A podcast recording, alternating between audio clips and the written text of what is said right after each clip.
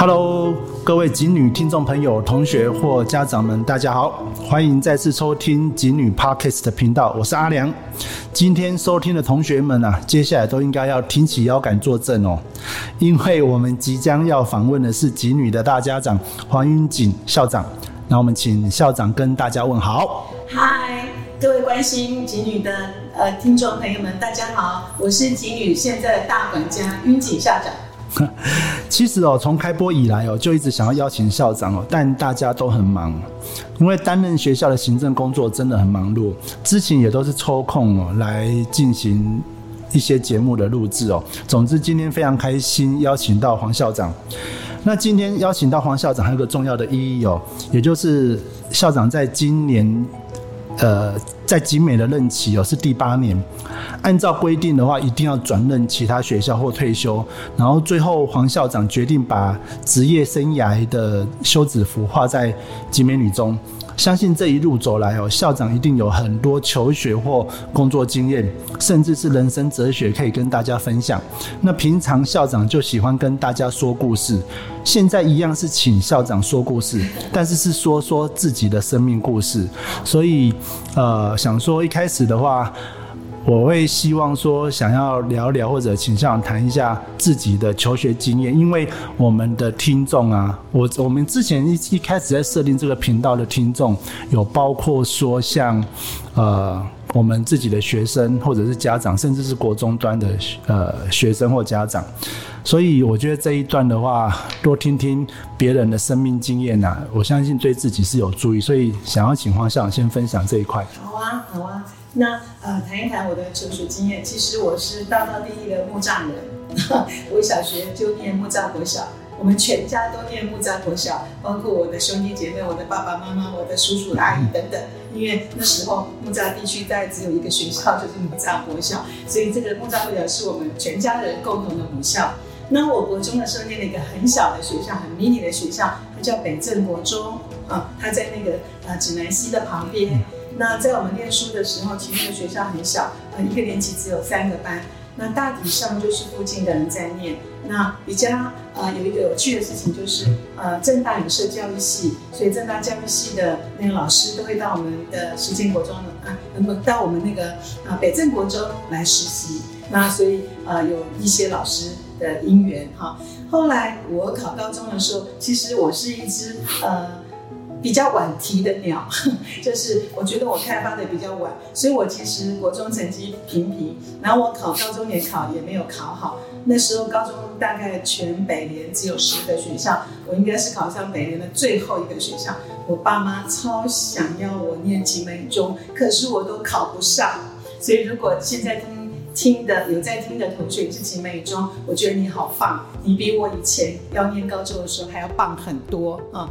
然后。结果我就去了一个很远很远很远的学校，那个学校现在叫泰山高中，以前叫新店高中。从木栅坐车到那个地方去，一趟要坐两个小时。哇，对，一趟是来回还是一趟？一趟哦，一趟一个半到两个小时。因为你想想看，从木栅要坐公车，没有捷运，然后慢慢开开到大桥头，再经过三重、新庄，再到泰山，走过要两个钟头，然后来回就要四个钟头。那因为我父母也是呃庄稼人，就做农的人，他们也不太懂孩子学习的事情，所以我们也不清楚说啊，我们可以转学考啊，或我们可以念私立学校，所以我就每天很乖的花四个小时通勤。好，那同学问题来了，我一天要花四个小时通勤，我要怎么样去应付这件事？我觉得当你遇到困境的时候，你就会发展出一些超能力，你就可以变成自己的教练。所以真的每天的四小时里头，其实。早晚各有一个小时，我都是在车上睡觉，因为我基本上是从起站坐到终点站，一定有位置。然后第二个小时的时候，我是在学习，但是在车上不可能看书，因为摇摇晃晃的。然后，所以我就发展出很多的方法，就是可以在车上看书。举例来说，像地理历史这种科目，基本上我就把它编成故事。然后在车上的时候，我就小小声的说给自己听啊，那这什么时候发生的事情？发生在哪里？为什么会发生这个事情？然后这些事情牵扯到哪些人？然后发生这件事情以后产生什么样的影响？我基本上是把地理历史课本通通编成故事说给自己听。然后这就是我的学习方法。那我记得那时候学英文也是一样，我们那时候没有各位这么多媒体，然后可以听耳机，什么都没有，所以我就是利用卡片把英文单字写在卡片上面，正面我就写英文，譬如说书，我就叫 book，然后背面我就写书，那我就放在我的口袋里头。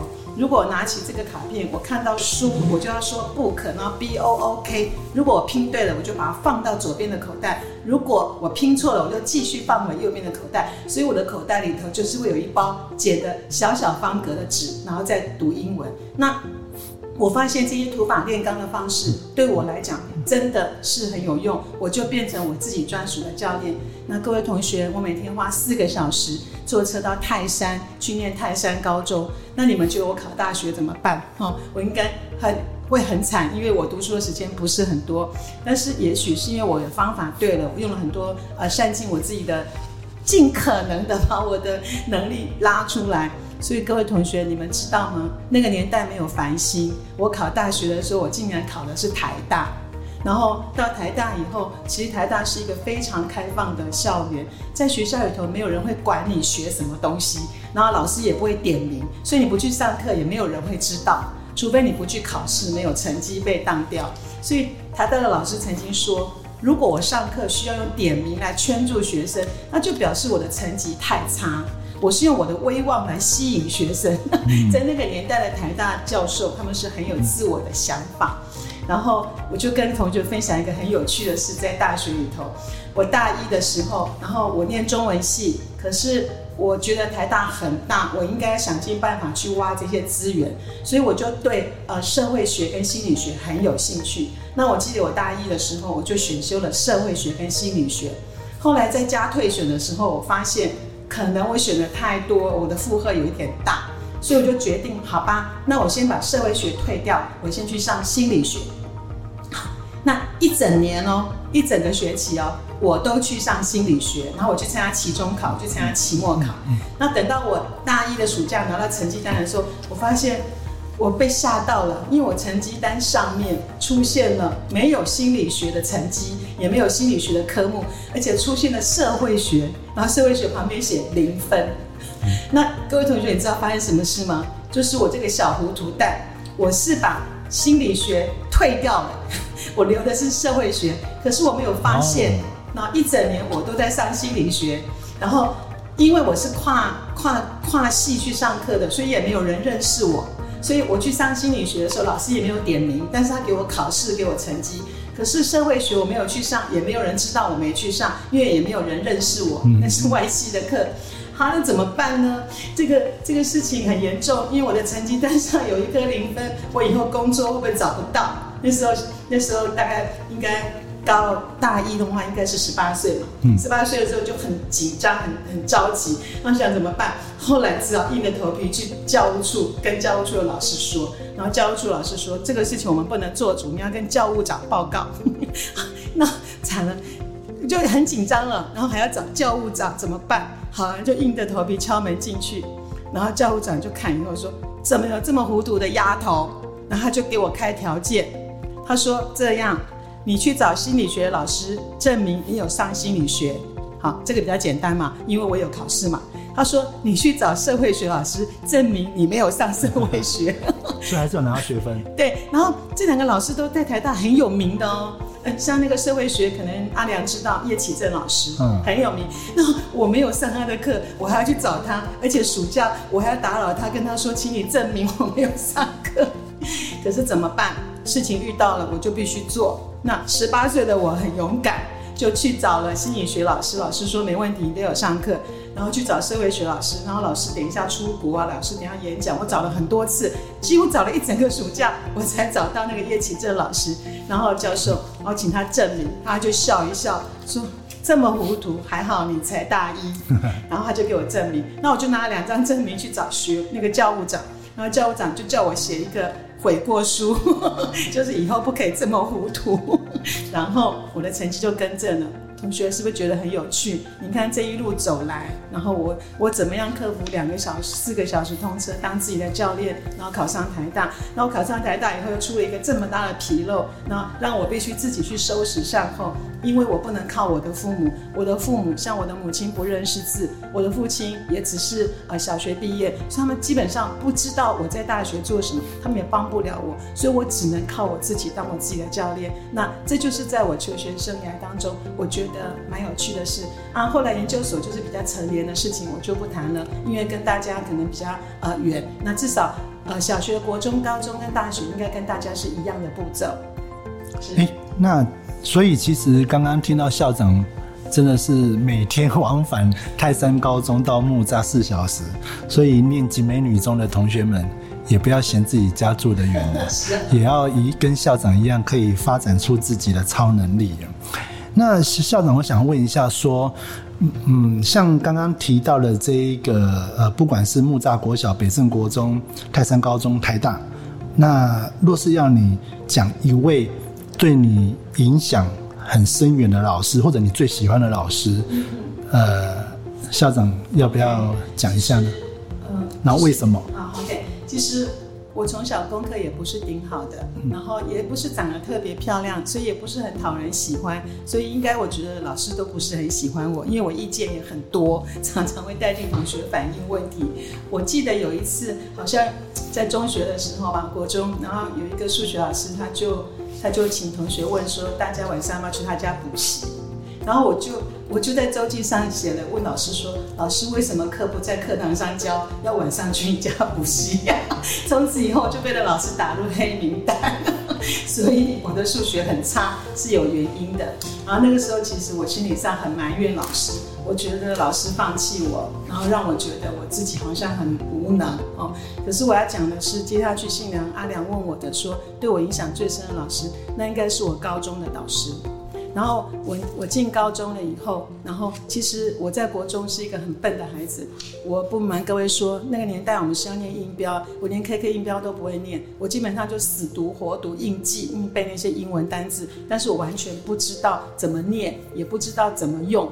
然后我念高中以后，我的我的高中导师，呃，他叫向杰子，很很特别，他姓向，方向的向，大家都叫他老向。他是一个很优秀的英文老师，然后他就说。他觉得我背的科目都很强，为什么我英文数学不好？他说数学就算了，我帮不了你。可是英文我是你的导师，我一定要帮你。然后就在那个暑假，他告诉我说，如果大高一的暑假，如果你希望翻转人生，你一定要利用这个暑假，好好把英文从基础再补上来。所以老师就给我了一些功课，让我在呃高一的暑假的时候，我其实真的很认真。我记得。高一暑假，我家是住在木栅嘛，所以正大就是我最好的书房。我基本上读书都是在正大的中正图书馆读的。我可以早上，我可以早上八点钟进去，到晚上下午五点钟才出来。然后我一天都窝在里头。那时候我给自己定定老师的功课，叫我从音标开始慢慢学，然后自己背单字，甚至那个年代。我们的英文课本里头，呃，英文单解释英文单字也是英文，我连解释英文单字的英文都看不懂，我就拿字典一个一个查。所以在高一升高二的暑假，我应该每天都读四个小时的英文，就把它补上来。到高二的时候，就很明显发现我英文已经比以前进步一大段。如果我以前的英文是二十分，那我高一升高二那个暑假，我的英文应该已经变成六十分。对，然后因为我的。导师是英文老师嘛？然后我刚刚说我文科很好的原因，是因为我都编故事给自己听，所以我说故事给自己听，然后我就文科就很好。然后高二高升高二以后，我的英文就慢慢往上。那我很感动，这个过程当中，那我的老师他说他的好朋友在北一女教书。所以基本上，后来我单独写的那些作业啊、练习题，都是我的老师拿他北一女的老师给北一女练习同学练习的英文给我做。是。然后我又看，我又听英语正则，又看英语正则等等，然后等等，就是或者 China Post 老师也叫我看，啊，我就已经变成一个程度很低的学生，慢慢在往上爬。所以我跟各位分享，我觉得只要你肯努力。只要有有人愿意拉拔你，你一定可以成功。在跟我同年纪的人，我我我不能告诉你我几岁，但是跟我同年龄层的人都知道，我们那个年代的英文跟数学都考得很难，尤其是英文、数学。那英文大概一般的人考二三十分就已经很不错了。可是我跟各位说，那年的大学联考，我英文考七十分，超高分的。那从那以后也是奠定我对我自己有信心，所以后来。我其实每天看到英文单字，我都会背。我已经养成一个习惯，只要这个字不认识，我就会查。那我现在查的不是字典嘛？我现在查的是 Google。然后这个字我不会念，我就会查；我不会用，我就会念。每天念个几遍，我已经养成这个习惯了。然后呃，后来我出社会之后，我我我在念大学的时候，我也都会去针对语文的部分加强。像我选修的第二外语是日文。然后我已经经过三十年了，三十几年了，我现在还可以说一点简单的日文啊。米拉桑科尼基哇，大家早安，大家午安啊。所以我觉得后来我就开始也会接触到一些呃，去上一些英文课程，在外面补习上一些英文课程。所以很多同学会跟我说，校长你很像英文老师，不像国文老师，因为你看到外国人都不会怕，你跟他们都说话，而且还可以沟通。其实我就是有个。胆子而已。那我并不是英文很好，但是我不排斥，是因为我从高中开始我就下了很大的功夫，所以我很感谢我的老师向老师。然后我的老师到现在拜那个赖的那个所赐，他其实一直都很关怀我。那包括我念大学，包括我结婚生孩子。然后现在我老师年纪大了，他不太能出门，可是我经常讲故事给我的老师听。我说给各位听的故事，我就会转贴赖给我的老师给他听。然后包括最近阿良帮我做了一个影片，是那个世商跟集美的回顾展，我也贴给老师听。老师说他看了热泪盈眶，然后他说很高兴教出我这个学生。我说我很高兴没有让老师漏气，所以我觉得向老师是我人生生命中的贵人。我觉得认真投入就会有收获，有时候我就觉得努力的人不会孤单了。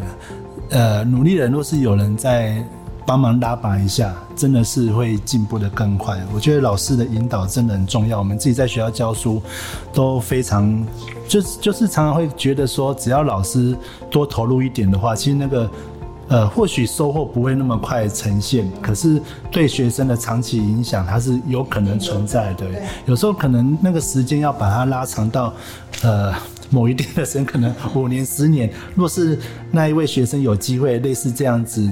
被询问的时候，我相信每一个老师的心中一定是充满的那种安慰、快乐。好，那接下来的话，呃，刚刚谈完那个求学历程，我觉得访问校长就是一件很轻松的事情，因为反正我今天我刚才已经提到了，今天的呃访问的话很单纯，就是让校长讲故事，然后通过故事来分享，可以让大家有一点感觉、一点收获的哈，所以。呃，接下来的话，下一个阶段，那求学结束之后，一定是要进入到职场。那先请校长来分享一下在职场工作的一个一个历程。好，那讲这个职场工作，就前面还有一个小序曲，序曲哈，就小典故。其实。我考大学那一年，然后我爸爸妈妈，因为他们都是比较知识水平没那么高的，他们会觉得老师是一个很崇高的职业，他们很希望我可以念师大，然后师大又可以分发，所以选志愿的时候，基本上他们都希望我把师大填在最前面。好，但是我其实会上台大，是因为我偷偷改了志愿，因为在那个时候我心里有一个小小的火苗吧，我会想说，我觉得。我听人家说台大是一个自由的天堂，是一个学术非常自由的天堂。所以如果我可以进到台大里头，就可以感受到那一份学术的自由。所以我自己偷偷改了志愿，然后我才进了台大。还有就是。我正大的志愿一个都没有填，因为我家就住在正大的街上。如果我念正大，我每天在街上走来走去，我的邻居就会说东说西，跟我妈妈说我今天怎么了，我今天怎么了，我可能连交一个男朋友都很困难。所以我念台大是有这个因缘。可是问题是，四年之后我遇到一个问题，就是我没有办法当老师，因为那个年代只有师大可以当老师，没有开放其他学校开放教育学程都没有。也只有师大才能够分发，所以其他人都不能当老师。尽管我是台大毕业，我也不能当老师。所以在这个情况之下，我应该怎么办？而且念中文的感觉上，到外面去可以做杂志啊出版，但是好像都不是父母想象非常稳定的生活。然后为了达成父母的期望，那我非常谢谢我的学姐，我学姐比我大一届啊，王姐还比我大一届。她因为比我大一届早一年毕业，她先考了高补考进公家机关，所以她就指引我一条路，让我考高补考进公家机关。所以我的第一个工作就是考上高补考，进了台北市政府教育局。像你考了几年？我我第一年我我六月毕业，我八月考了普考，哦，然后我就进了教育局。然后第二年我就考高考哦，对，所以就连续两年一个普考一个高考。那也真的，是现在那那时候的高普考，像还记得那一年的录取率吗？我不知道，可是像那个通常都是在那个录取名额都是在五个六个范围之内，就是名额很少。我记得我运气很好，然后我考高考那一年我运气更好的原因是，我觉得好累，你知道高考要考九科，而且不是选择题哦，全部是申论题，你真的考完。三天九科，你快要昏厥。然后我运气很好的原因是我考完第一天以后就想算了，我明年再考，明天不要去考。结果明天放台风假，我在家睡了一天，所以第三天我又去考，我就这样考中。然后很好笑，我我考上之后，然后因为我家住在木栅嘛，然后那个考试院会放榜。然后我就去考试院看榜。那时候我已我是普考进去第一年在教育局工作，然后第二年我考高考以后，那天我请半天假去那个考试院看榜。那可是因为刚刚我跟各位说嘛，我觉得我本来就想要放弃，所以其实我会觉得我没有希望。我看完榜单之后，我就回去跟我同事说我没有上。然后就继续办公，然后到中午的时候，我同事就说什么你没有上，你已经上了，你不知道吗？你去看榜是看什么？是我就是没有看到啊，因为我心理上一直认为我不会上，所以我看的时候，我竟然没有看到我的名字，然后我竟然上了，然后我就在教育局这样一待待了二十二年，然后在教育局里头遇到人生中的第三个贵人。我刚讲第一个贵人是我高中老师向老师，第二个贵人是我的大大我一班的学姐王姐。他带领我走进公务机关，然后第三个贵人就是呃我们的那个康中福康局长，因为我刚进教育局的时候，他是我的科长，我在他的科里头当科员，然后他非常的疼惜我，然后教导我很多，包括公文怎么写，预算怎么编，然后要去议会怎么沟通协调，都是他教导我的，所以一路走来，我觉得他是我工作上的人生导师，哦，那一路的陪伴。包括我后来去当校长，其实我犹豫不决，不想去。我原本要去市商当校长那一年，我是真的舍不得离开教育局，因为我已经在教育局二十二年了，教育局像我的家一样，全部的人都跟我很熟、很要好，所以我不想要离开那个地方。可是也是康局长他告诉我，他说如果你的人生可以做更多的事情，你为什么要把自己关在这里？所以你应该尝试去，如果那个地方需要你去，表示有你可以发挥的地方，而且表示那个地方它需要你，那你就应该用你现在二十二年的累积的那个经验去做你该做的事。所以因为康局长的这一席话，我才去了世商，开启我这一趟十五年校长之旅的旅行。哎，校长，校长，那个可以分享一下，因为我们现在有可能不管是考高补考或者考大学。已经没有所谓看榜单的概念，就直接上网。那种看榜单的话，是早期的时候是是不是报纸也会登？对，它报纸会登，但是报纸会晚一点嘛，对不对？譬如说今天早上十点贴榜在考试院门口，那报纸绝对不可能是今天的报纸嘛，对，一定是明天的报纸嘛，因为那时候没有媒，没有网络。啊，也不会有什么东西，全部的事情都是白纸黑字写下来。所以他说今天早上放榜，那就表示今天早上在门首公告会贴在考试院门口。那报纸会明天才登，为什么？因为今天早上十点，今天的报纸已经出来了。嗯，除非是今天的晚报，不过通常会登在早报，就蛮好玩。这个这个很有趣哦。这个。看榜单没有看到自己名字也很特别，其他人看到也不会误会啊，因为我们校长的名字是很特别的啊，应该不会有人刚好同名同姓。没有，再讲这个更好笑，因为我考普考去受训的时候认识我先生，所以我们两个一起工作的时候，我们已经是男女朋友。然后他也是，他跟我说，高考要考三年，第一年去试水温，然后第二年累积经验，第三年才能考上。所以那一年他跟我一样都是第一年考高考。所以我去看榜的时候回来跟他说，你也没考上。可是那一年我先生也有考上。真的吗？对，我就认为他说要考三年，所以第一年他不会上。然后我自己觉得我自己都想放弃了，应该我也不会上。所以我去看榜回来就跟他说你也没上。结果那天被他骂的臭头，因为他没有请假，我请假。结果他同事恭喜他，他说不会啊，我女朋友早上去看说没有上。他说你你女朋友把就拖他没有看到。就是我我想讲这个故事是说，你会被你心里的因素影响很大。所以，当你要做重要的事情或重要决定的时候，你要先想办法撇开这个心理因素的影响。因为我知道很多同学，他有时候迟迟不敢做很多事情，是他有过去的经验，或者他心理上很害怕。你看，我就是因为心理上觉得我先生说要考三年，所以他不可能上，然后我自己都快要放弃了，我也不可能上，所以我去看榜，就说两个都没上，就答案是两个都有上。刚刚听校长讲到一段，我觉得 可以想要跟大家分享的，就是我从校长的人格特质里面一个很重要就是感恩啊。他提到了三个贵人嘛，哈，我觉得这对于校长的不管是求学经验或者是呃工作的历程来讲的话。我想，我觉得校长都能够把这些人铭记在心。我我我真的觉得，若是对啊，若是 听到的人一定会很欣慰。刚刚校长提到的那个，呃，在就职期间遇到的科长，他后来就是教育局的局长康康局长，好像教育局人都称呼他叫康爷爷。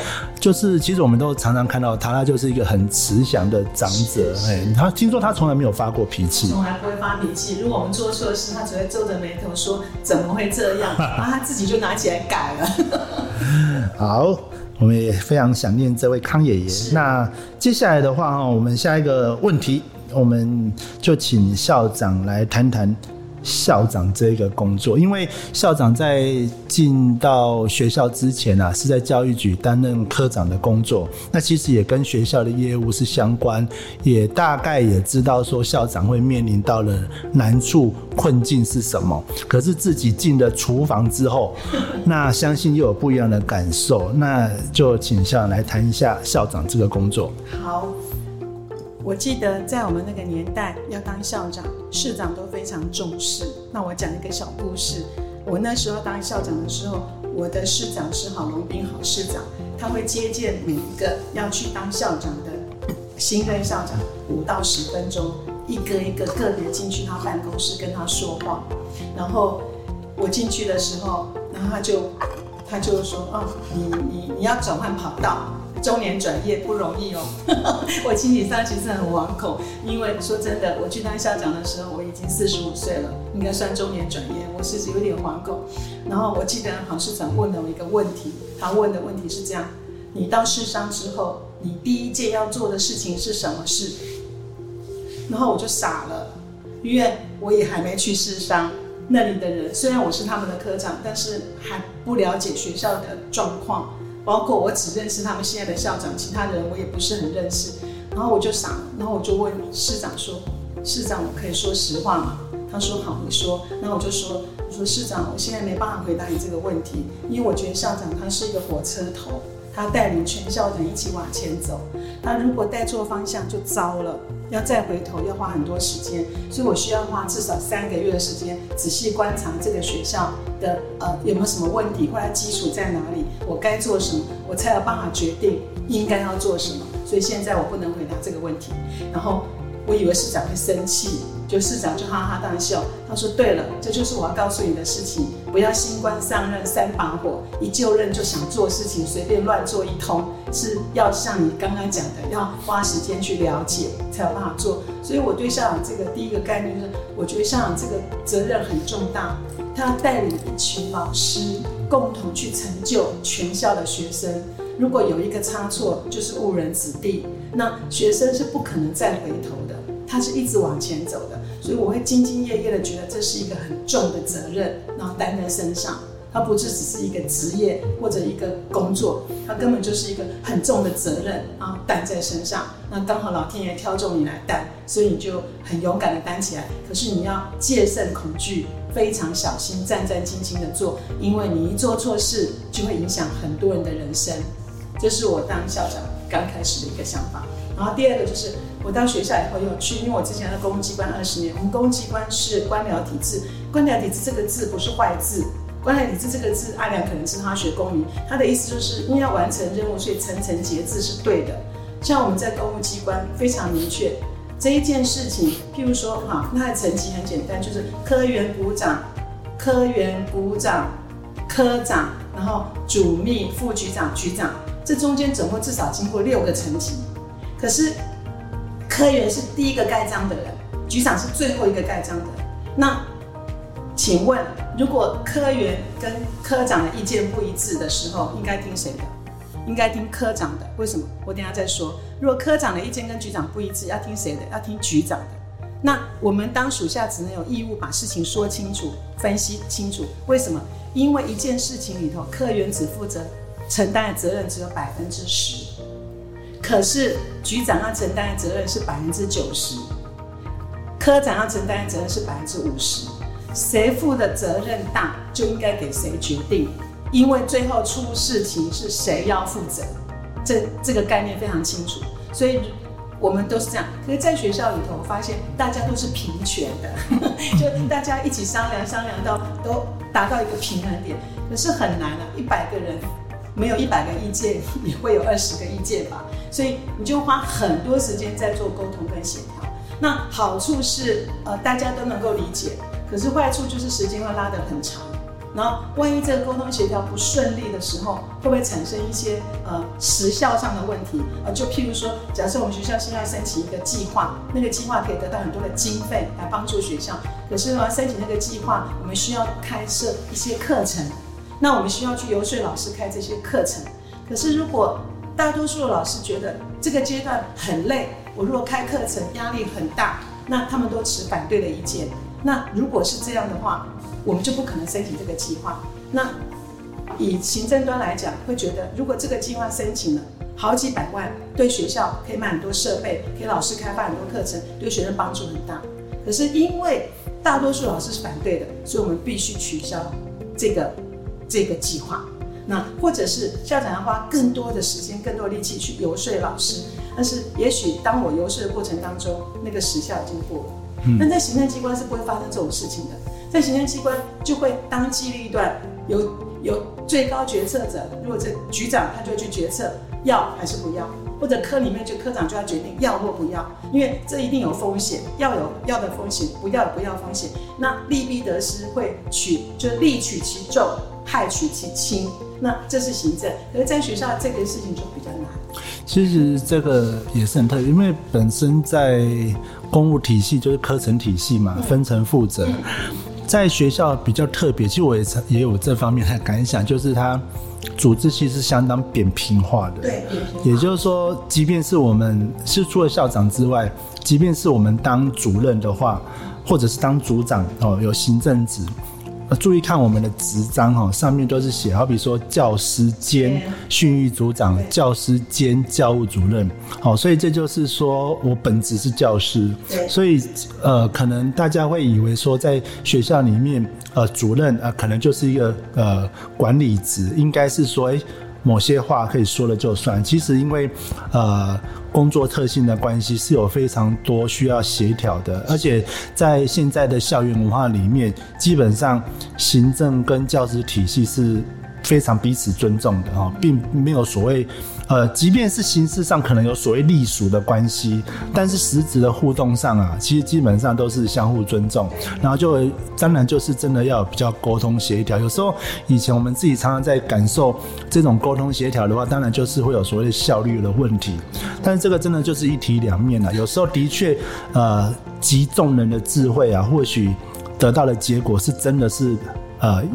往好处看是，说不定是更圆满、更周到，所以这个呃很两难的哈，各有利弊。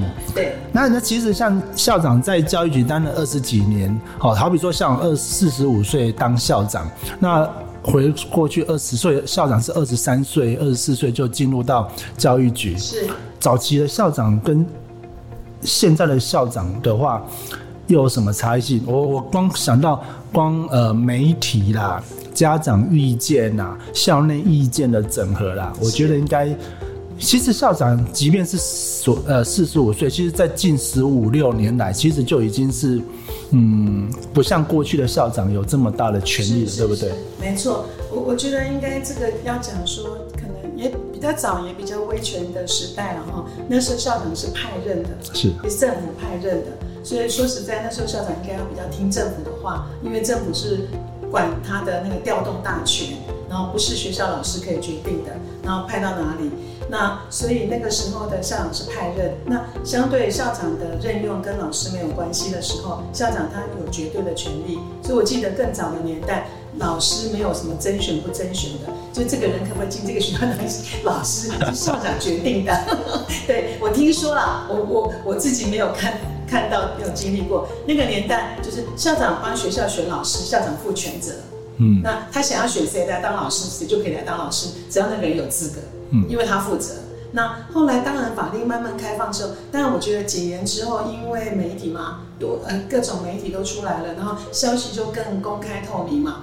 然后加上法令的修正啊，譬如说呃教师要用遴选的方式啊，然后联合甄选啊，然后校长要用遴选的方式啊等等，这都是时代慢慢渐进的。所以早期的校长有绝对的权威，但是相对的校长有绝对的责任，因为他做不好，教育局可能就把他调走。是，所以以前人家会说，呃，你会先从小校到中校，再到名校、大校，就是因为你有历练，所以以前的名校的校长都是经过非常多历练以后，身经百炼，就是有社会威望的人，所以要往那里猜、去摘那些说，哎，我们这个某某名校的校长，他就是一个很有威望的人，他的威望不会少于那个学校的名声。但是现在校长调动就会看年资，看那个年度，刚好刚好那个年度谁可以动谁不能动，所以就没有所谓资深的校长或者是呃很德高望重的校长可以去名校或者是大校，有可能刚出来校长他就是刚好机会来了，他就去了大校。那这就会有一些呃可能经验上不足的问题。那我看他们是教育局也蛮认真的，他们都有在开那个校长培训班啊、校长培训班啊，或者当校长以后还有校长陪伴班啊 之类，就是希望能够补这方面。可是因为法规就是这样规定，嗯，你你没有办法去决定，所以各位校长都一样优秀，都一样好，不会因为他是在名校他就比别人好，也不会因为他在小校就比大校不好，因为这个游戏规则就是这样 run。我觉得制度。的关系，我发现其实现在因为脸书很发达，年轻人好像现在都用 IG 啊。哇，我们在看脸书，其实有很多的校长都是好友。其实我觉得现在呃没有以前那么威权，然后现在现在看到每一个校长都很和蔼可亲的，这也是一个很棒的。其实像我们校长的话，其实常常呃学生就直接到办公室去找校长，都没有什么太多的拘束。好，其实现在这一段话是我们录完之后啊，发现到我们整个录制的时间是一个多小时哦，所以我们决定把它分为两集。